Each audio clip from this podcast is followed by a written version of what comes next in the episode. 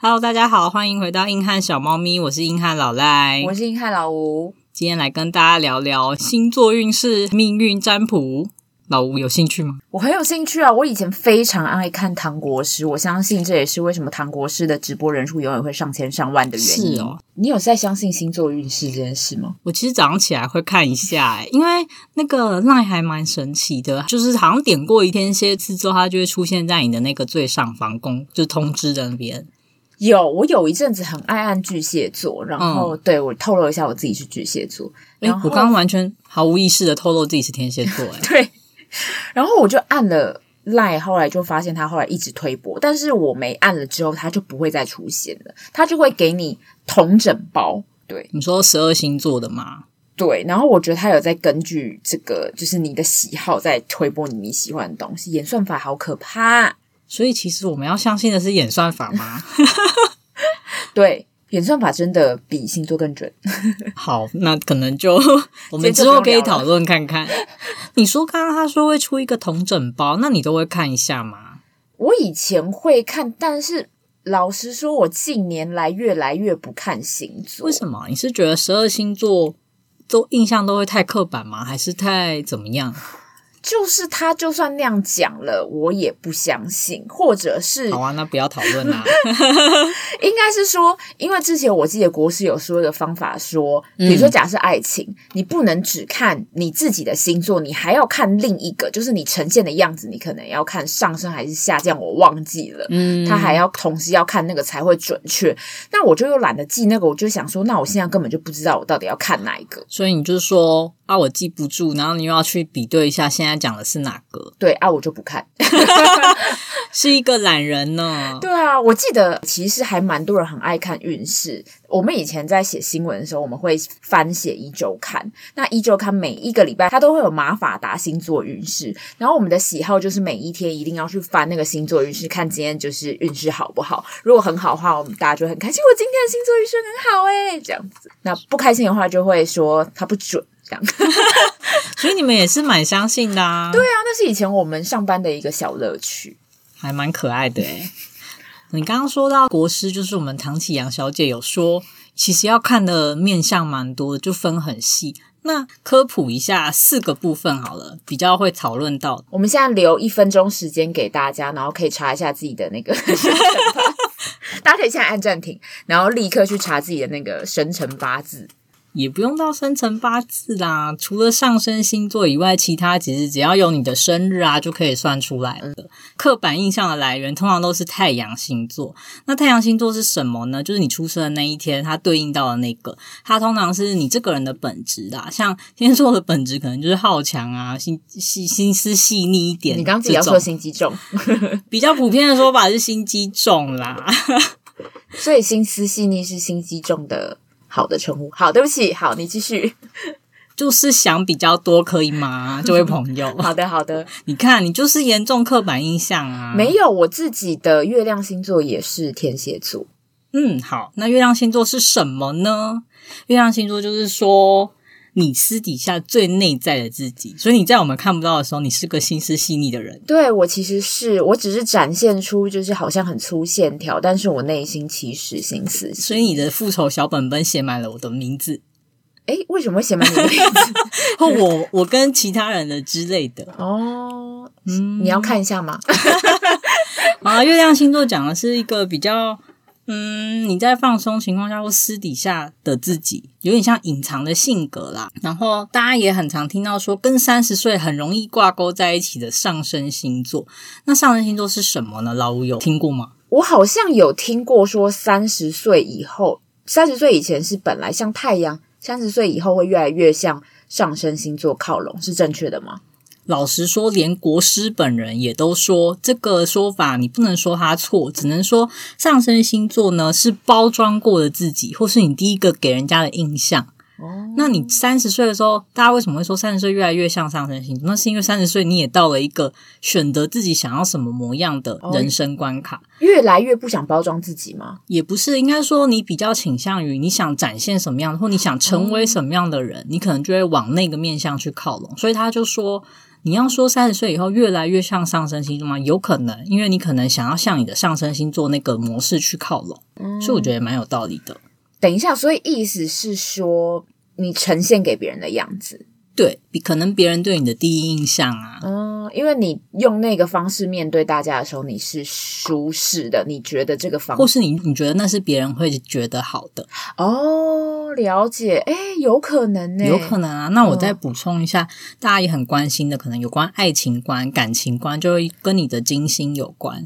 不过我的金星是天蝎啊，就也没什么好说的，也是一个比较浓烈的星座，你整个人很浓烈。我觉得天蝎座好像蛮容易被人家在爱情里面说是很可怕的角色，但是因为我身边很多天蝎座的朋友，我也不知道为什么，我蛮喜欢天蝎座的啊。我觉得天蝎座心思细腻，有时候因为有时候心思太暴冲，或者是太太 没有在，我没有在指谁哦，就是 太冲、太只想到自己的人，会容易伤到我们，因为我们是心思比较细腻的人。是的，对，所以我觉得天蝎座很棒。你真的好会说话哦，哦，真的很喜欢。不愧是天蝎座朋友很多的朋友，嗯、没错，因为我姐也是天蝎座，我爸也是。你是被调教出来的吗？对，我是被调教出来。刚刚讲到金星跟爱情比较有关，可是其实有一个跟爱情也很相关的，大家可能会有点意外。什么？就是你要参考可以长时间相处，甚至走入婚姻的，你要看的是月亮星座。诶，我要看的是月亮星座，我月亮星座是天蝎座。你刚刚说是天蝎座啊？对，那为什么会这样呢？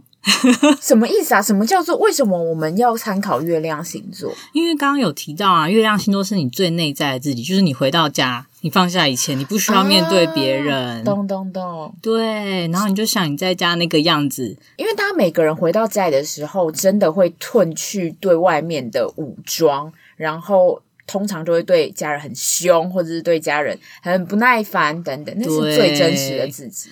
你可能也会被天蝎座吸引哦，月亮天蝎的人、难得。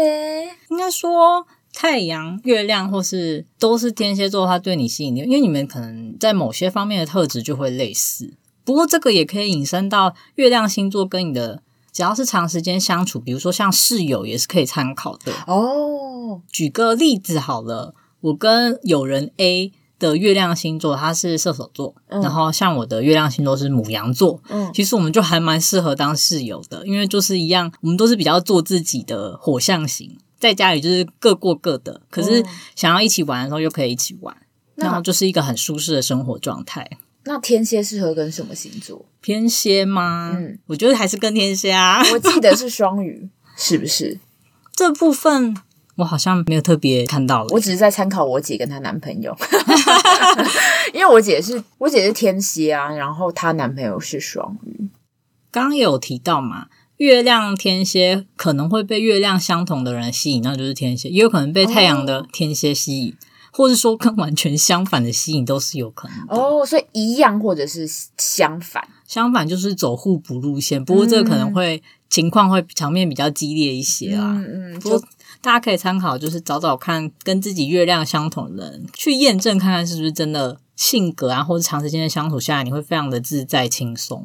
好啊，月亮星座是大家潜在的性格，那我们来聊聊跟我们三十岁刚刚提到很容易有相关的上升星座。嗯，要不要猜猜看我上升星座是什么？好，我猜猜，老赖从到三十岁，越靠近三十岁，他越来越暴冲。嗯。他以前其实是一个狼狼后的人，就是他以前在我们团体里面是，是不是有抱怨我的部分？没有没有，我的意思是说，你以前在团体里就是是一个剑拔的角色。你也知道，大家每一个小每一个朋友团体里面，一定都会有一个人是贱吧，就是那个食物链，怎么想都是其他朋友有一点问题哦。食物链最底层那种，就会被大家就是嘲笑啊什么。我们没有霸凌啦，我们就是 好好说。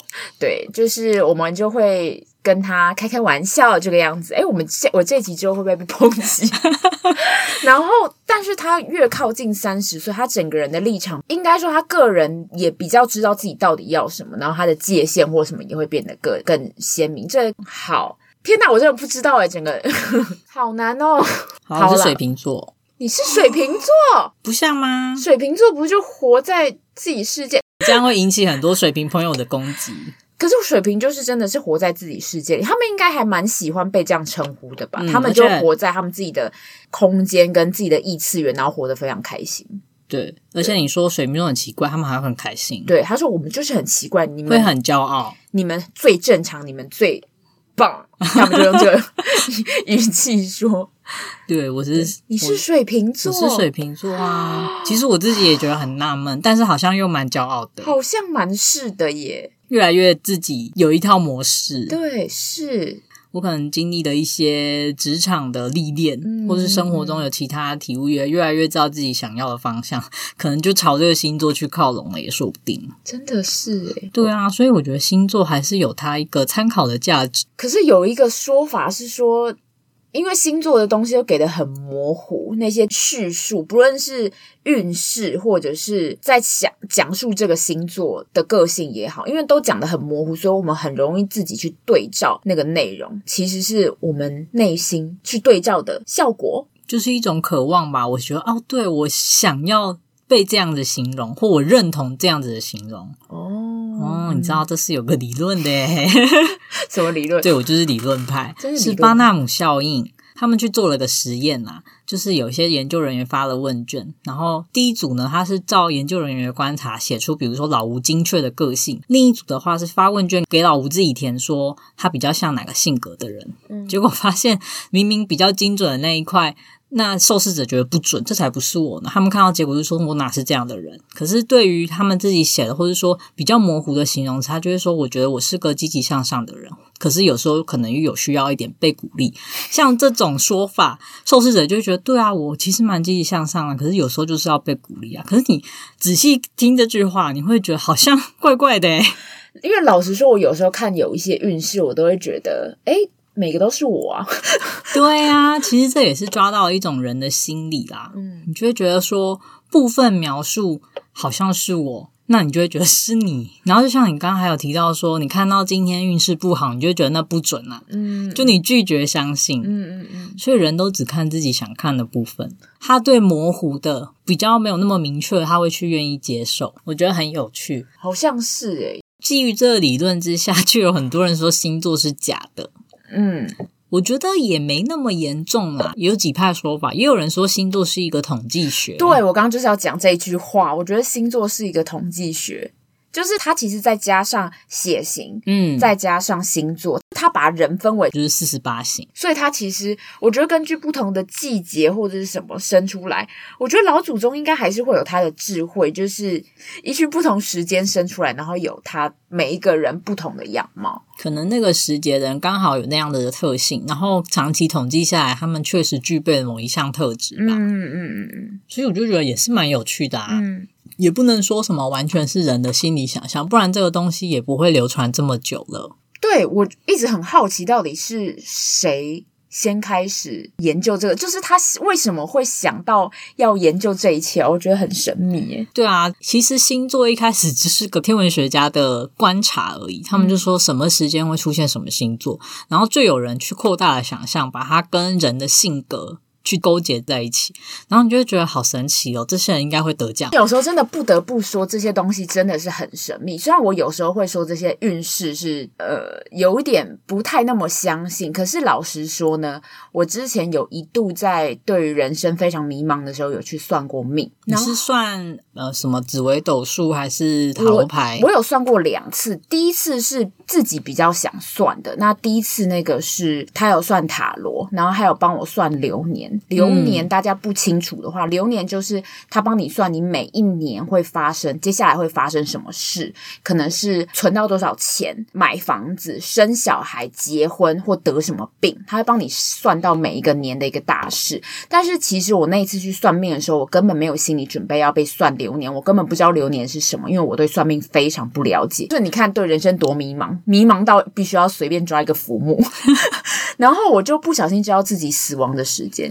啊！你知道流年是他会知道算到你什么时候死亡的，那你相信了吗？呃，我先姑且不论我相不相信，但是那天我就发生了另一件非常可怕的事情。什么事？这件事情有点神秘。我那天进去那个去给算命老师之前呢，我只有留我的名字跟电话号码，嗯、所以照理来说，他不会知道我的任何讯息。好，假设他从脸书上查我好了，嗯。他其实有这么多个名字，他可能不见得知道是哪一个人。嗯，那我那天一进去了之后，他就会直接算到说，你哪一天哪一天不要经过什么什么地方。然后他说经过的地方，他讲的第一个地方，他说你不要经过那个地方。如果你经过那个地方，你就会被东西砸到，好严重哦，很严重。可是他讲的那个地方就在我家旁边。真的假的？真的。然后他讲了第二个地方，你几月几号之间不要经过那个地方，要不然你就会发生车祸。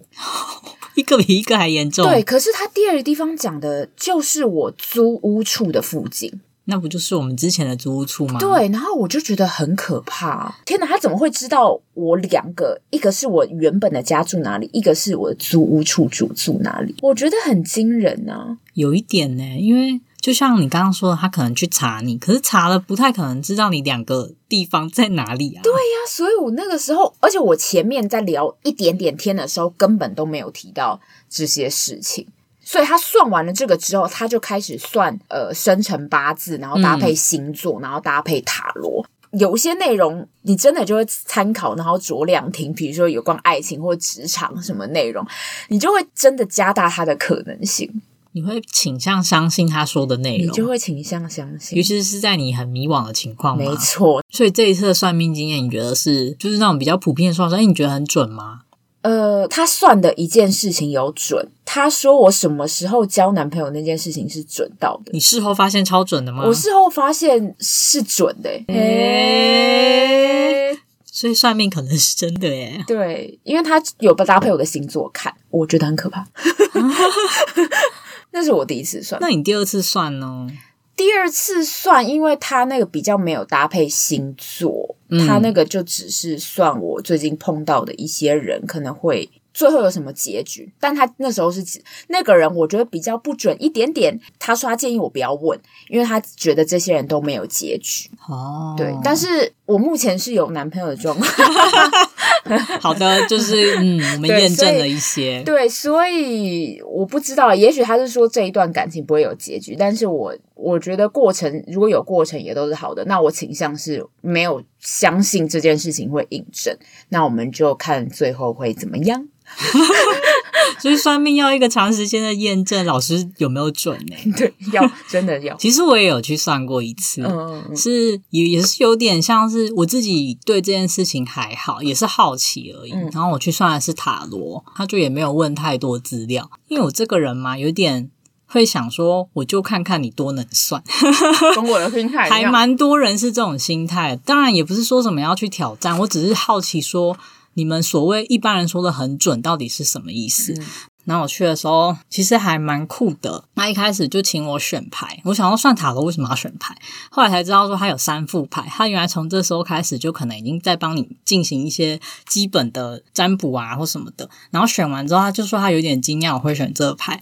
我选的那个，他就说你是不是这几年开始，可能从以前我原本是比较不会有特别喜好。可是后来我有一些转变，他说你会变得有点想要跟世界对抗，或者说你想要做出一些改变，还蛮强烈的。好准！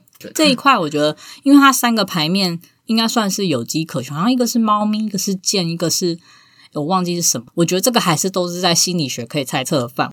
后来就开始排排排排排嘛，然后就会请我抽几张牌，他摆好了，他突然就大概沉默了几秒，他就问我说：“方便请教你一个问题吗？”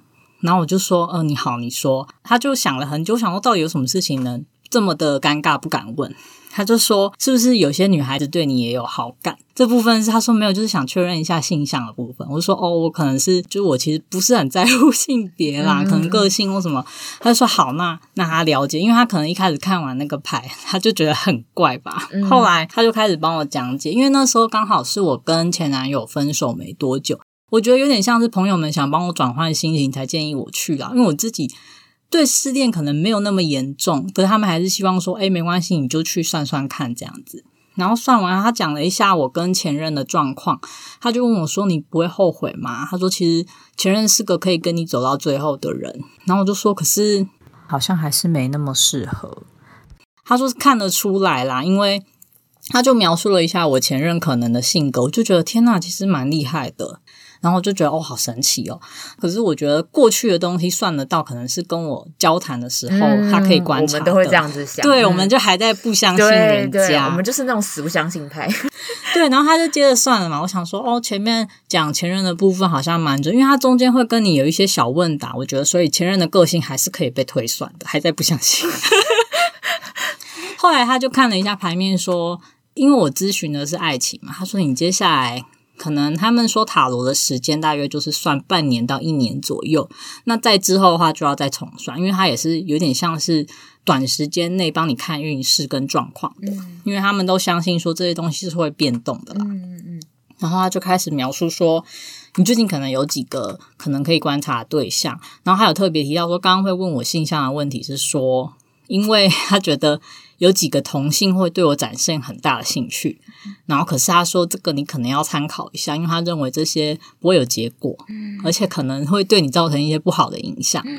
后来我就想说，真的哦，那时候没没什么想法，因为就觉得可能他就说说吧。但是性向的部分就觉得好像蛮厉害的，嗯，不知道他从哪里看出来，因为我其实不是一个就是。老吴他们看起来应该就是一般，不是，而且你以前都是交男朋友，然后也是对男性有兴趣的人，你很少表现出对女生有什么兴趣。对啊，不过神奇的事情来了，刚刚有跟我说，可能有几个同性会对我展现比较大的兴趣嘛。嗯，事后就真的有发生。我后来发现有点可怕欸，因为几乎都中了，就是确实那段时间是有同性试出一些讯号。嗯。那我可能有想说，嗯，是要回应吗，还是怎样？然后导致我发生了一些 人际上的问题。因为我一开始也是觉得还好吧，就是一般朋友或是比较密切的朋友。可发现对方不是这样想，结果你真的要想说好，那我要正面回复了，就对方是只是耍耍我，或者说只是因为对我觉得有兴趣好玩。对，老赖天蝎的细腻的心就受伤了。我很认真对待大家的感情，我知道，好吗？没事，我们都很认真，不是？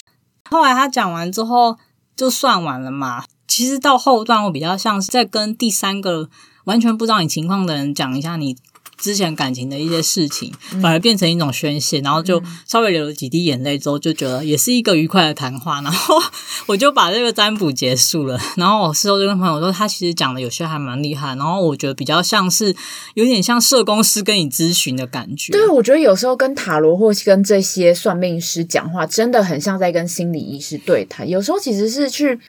也不用想说他是要去算你的命是或者什么，其实可能是在那个沟通或者是聊天的过程中去知道自己的方向，或者你去疗愈了一些，或是你点破你一些盲点，因为可能你的朋友或谁他们因为太熟了，或他太知道情况，甚至说他不好意思跟你说。对对，是吗？所以我觉得你要说这场算命准吗或不准吗？真的是时间验证，我觉得还蛮厉害的。不会完全不相信啊，中间有一些当然是你会觉得可以被猜测，嗯，所以你要问我相不相信吗？我觉得以一个观察的角度出发，我觉得他是很会观察的人。对，所以我觉得如果是这个方面来讲，说你去给一个心理医生或很会观察的人看你这个人的状态到底是怎么，可我觉得这样何尝也不行。就是他其实是从他观察的角度来给你一些建议。对啊，所以我觉得无论是星座或算命，好像都有一点这种感觉。嗯、对，因为有人常常问说：“你相信星座吗？你相信命运吗？”嗯，我觉得他是你在找一个人生方向的时候，你可以参考的一个目标。对啊，或者说一一个方向，一个建议。因为总是有些人。好，假设我今天早上打开我的今日运势，他说我今天运气超好，就像老吴他们看到那些今天运势很好，他们可能整天工作都会非常有精神，嗯，或者说觉得很冲啊，或者很相信某一块，其实这对我们当天的心情是有帮助的，嗯，我就觉得这个是蛮正向的影响。那你如果要说你看到运势不好，或者说他提醒你说，诶，今天出外可能要小心，会有一些什么，那你可能就会去留意，那你。也许是因为你当天的小心，就避开那个灾难也说不定，所以也不用太随着它起伏。它确实给你一些，嗯，我觉得像暗示吗？或是说提醒你一个方向。就像是国师也常常，因为我还蛮 care 职场的部分，那所以国师也常常会讲到，比如说他九月运势或八月运势的时候，就会提到，比如说巨蟹座会在九月的时候经历一个什么有贵人出现，然后你这时候要展现你的。呃，魅力不要再懒惰啦，什么什么，嗯、他会讲一些这些关键字，也许好，也许你会觉得听起来很模糊，可是其实他也某种程度讲中我自己人性的一些呃我的弱点，就是我有时候会懒散啊，或者是不愿意踏出自己舒适舒适圈等等，他可能因此提点了你，不要再懒散，不要再懒散了。就算他，就算这件这个东西也许好，每个人都适用好了，可是。问题是，他就是也真的提点到我了。对啊，所以你看，像呃，常常会说我们把人分十二个星座嘛，那可能我们具备这些星座的特质，那他也是提醒你说，诶，这也是一个努力的方向。像是天蝎座，其实有点像是不撞南墙心不死那种，就他很固执，然后又很，可是又很专一。所以他如果在一件事上认定了，他就会拼尽全部的努力去做这件事情，其实就是会有可能会成功的方向。那你就可以鼓励说，这样星座的人，你就可以跟他说，诶，你想好方向，你就去做。嗯。我觉得他天蝎座有时候也蛮好笑的，你越是不相信他，他就越做的越认真，这也也是一种反向刺激。没错，就像天蝎座老赖，他以前就死不愿意考公务员，但他绕了一圈之后，他就发现他的人生就是适合当公务员。嗯，就我觉得每个人就是需要绕一圈才知道，这叫尝试好吗？我觉得这是尝试啊，就像每个人都要走过一圈，你如果没有走，你可能到了四五十岁的时候，你就会觉得，诶我之前没有去做过其他的，我真的适合当公务员吗？我觉得你可能就会这样子想。我觉得大家都会这样想。对，所以我觉得真的一定要自己走过一遭。所以其实你要说星座跟命运，或是一些大家给的，嗯，这种你觉得好像很玄妙又没有根据的东西，对你该相信吗？我觉得也是，真的相信并没有坏处，因为它可能会刺激你去对你的生活有一些改变。嗯，没错。然后我看，其实有人这样讲，他说，其实大家会去看这个，都是想要得到一些认同，或是说，因为从众心理，或者说你自己本身在某个方面真的太没有自信了，嗯，你需要去看一些什么来肯定你自己，说，对，我们就是这样的人，我才可以就是继续往这个目标去迈进。嗯，或者是你不现在不知道你的方向是什么，你需要寻求一些建议的时候，你听了那些内容，你可能就会哦。忽然间有一个豁然开朗，对，或者说对我真的就是这样，然后你就会觉得嗯，嗯很好，而且这种精油不是特定对象告诉你的，你会觉得听起来好像对，他又不认识我，和他这样讲，那我是不是就真的是这样？嗯、你就会开始相信，对，没错，还蛮有趣的，嗯，而且你就会觉得这也没有不好啊。我觉得星座就是一个从以前真的是盲从的相信到现在。应该说，你会选择去聆听他从里面的建议，而不是全盘相信或全盘吸收啦。对，因为你看，像以前大家提星座都只会讲十二星座，嗯、现在会告诉你一种上升啊、太阳啊、月亮、金星什么都出来，其实就是告诉你说，每个人都有很多面相，或星座它也有很多面，它都从不同的地方去提点你对人生的一种嗯启发吗，或是什么的？嗯，三十岁了，你该相信这些吗？我觉得未尝不可。未尝不可，未尝不参考，可参考参考。好啦，以上有关什么星座啊、占卜啊，三十岁了，我们到底该不该相信这些呢？这就是我们今天的讨论。那如果你也有自己去算命的趣事啊，或是说你关于星座有你自己的一些看法，欢迎跟我们分享哦。目前在 Apple Podcast、Spotify 还有 Google Podcast 都可以听到我们的节目哦。